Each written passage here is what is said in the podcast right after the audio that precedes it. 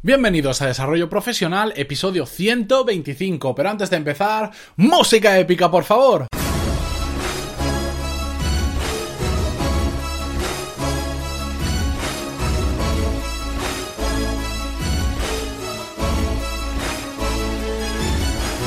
Muy buenos días a todos y bienvenidos un miércoles más a Desarrollo Profesional, el podcast donde hablamos sobre todas las técnicas, habilidades, estrategias y trucos necesarios para mejorar en nuestro trabajo, ya sea porque trabajamos para una empresa o porque tenemos nuestro propio negocio. Y hoy os traigo la continuación de un tema que me gusta mucho, del que hemos hablado las últimas semanas, porque ya sabéis que me gusta mucho, el, me interesa mucho el tema de aprender, de formas de aprender, de cómo mejorar nuestro aprendizaje, de cómo enseñar, etcétera, etcétera.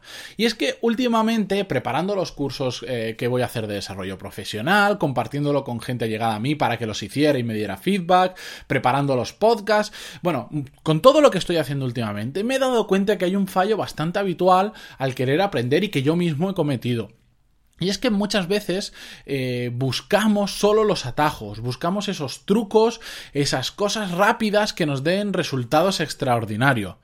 Que por supuesto hay formas de hacer las cosas que nos dan mucho mejores resultados que otros. Hay formas más efectivas de hacer las mismas cosas. Pero detrás de todo no hay magia existen, por eso digo, vamos a llamarle trucos o atajos, existen trucos o atajos, por supuesto, pero no hay magia detrás. Simplemente por cambiar una pequeña, por hacer las cuatro guías que nos dice un podcast, que nos dice un blog, un artículo, un blog, que nos dice el periódico, no va a cambiar trascendentalmente nuestra vida. Hay mucho más detrás, porque en el aprendizaje yo creo que hay dos elementos fundamentales de los que hemos estado hablando estas últimas semanas. El primero es localizar cuáles son las técnicas que nos den los mejores resultados.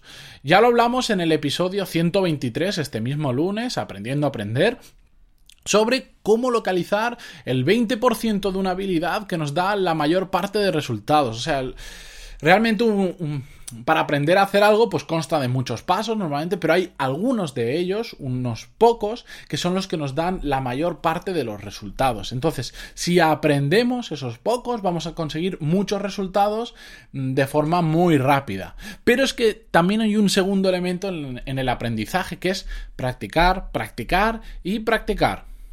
Y ambos dos elementos, localizar la parte que más resultados nos da y focalizarnos en ellos y la práctica, tienen que hacerse a la vez.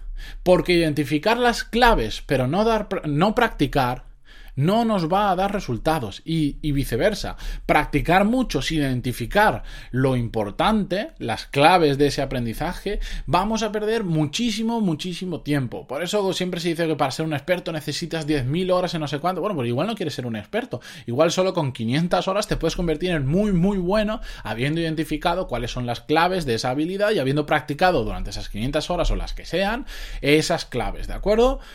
¿Qué implica practicar exactamente? Que es la parte que vamos a ver hoy, porque la primera ya la vimos en el episodio 123, la de localizar esas técnicas, esas claves. Que por cierto, os dejo un enlace al episodio por si no lo habéis escuchado en las notas del programa.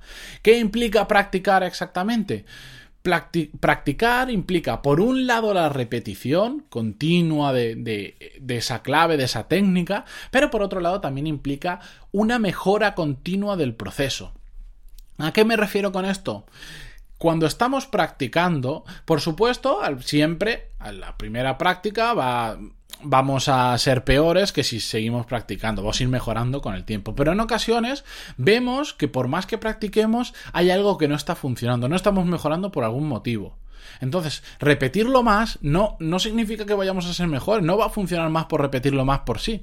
Tenemos que cambiar o mejorar algo en el proceso que estamos haciendo para que con la repetición seamos mejores. Entonces, si alguna vez vemos que estamos repitiendo algo, pero nos atascamos y no mejoramos, lo más probable es que necesitemos mejorar ese proceso, necesitemos cambiar la técnica, necesitemos aprender eso de otra forma diferente. No, o sea, no es simplemente, lo que quiero decir es que no es simplemente repetir, repetir, repetir, repetir, porque si repetimos sobre algo que no funciona, va a seguir sin funcionar. Otra cosa es repetir, repetir, repetir cuando vemos, aunque sean cambios muy pequeñitos, muy pequeñitos, a mejor, aunque sea nada, nada, prácticamente imperceptible, pero cada vez que lo hacemos mejoramos un poquito, ahí ya vamos por el buen camino. Ya hemos identificado el camino correcto, pero si no mejoramos absolutamente nada, lo que tenemos que hacer es revisar el proceso y encontrar una nueva forma, un nuevo camino para que en base a repetición sí que podamos mejorar con el tiempo. Em, os quería compartir también un, ejemplo que me resultó muy curioso cuando lo escuché hace unas semanas y era el típico programa estos que cantan en la tele. Bueno, estaban poniendo la parte del casting y... Durante el casting había pues una persona cantando que se estaba presentando las pruebas y dentro del jurado había una persona, un miembro del jurado, que le decía, pero por, ¿qué te pasa? Es que no estás cantando bien, ¿qué te pasa? Y la otra persona decía, no, es que estoy muy nervioso. Y claro, el miembro este del jurado se queda extrañado porque decía, mira, yo entiendo que vengáis nerviosos o estáis delante de una cámara y tal. Dice, pero cuando yo me presentaba a los castings hace muchos años, yo me presentaba, yo ya sabía que me iban a coger.